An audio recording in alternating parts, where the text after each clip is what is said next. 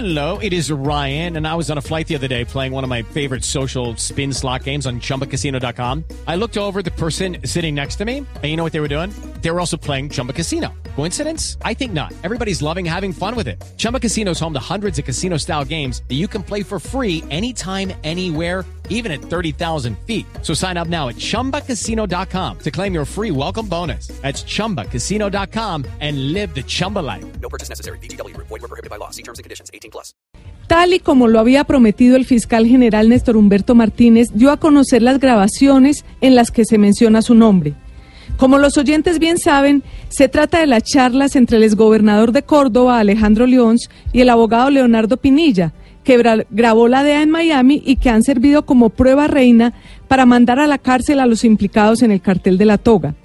Lo que reveló ayer el fiscal le da la razón a él en la mayoría de los puntos de discusión con el columnista de la revista Semana, Daniel Coronel, pero de todas maneras deja también planteado un interrogante sobre su proceder en este caso. ¿Qué dejan claro los audios? Primero, que el que Daniel Coronel llama fragmento perdido en su columna no es tal. El fiscal Martínez revela la carta con la cual envió 13 extractos de la charla a la Corte Suprema en agosto de 2017, de los cuales dos de ellos son los que mencionan su nombre. Ese punto se le anota al fiscal. Segundo, los audios dejan claro que Néstor Humberto Martínez no estaba ayudando a los del cartel de la toga. El abogado Leonardo Pinilla le dice en ellos al gobernador León que Gustavo Moreno, el entonces fiscal anticorrupción hoy preso, le decía que el fiscal Néstor Humberto lo tenía en la mira. De hecho, la Corte Suprema reveló en las últimas horas que en efecto no encontraron motivos para investigar al fiscal general y por eso no enviaron las grabaciones a la Comisión de Acusaciones. Otro punto para el fiscal. En tercer lugar, sobre el hecho de enviar de manera fraccionada la grabación, que Daniel Coronel critica como falta grave, el fiscal general volvió a publicar un comunicado de la Fiscalía del 7 de diciembre pasado, en, en el cual explica por qué lo hicieron así.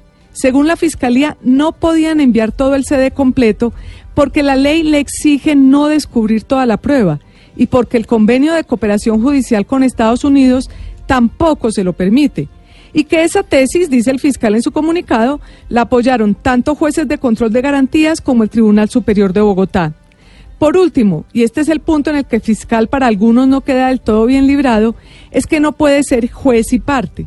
Debió declararse impedido en este caso por las menciones que hacen de su nombre, así sean aparentemente favorables a él. Sin embargo, el hecho de que haya enviado los audios a la Corte Suprema demuestra que no tenía ningún interés en ocultarlos.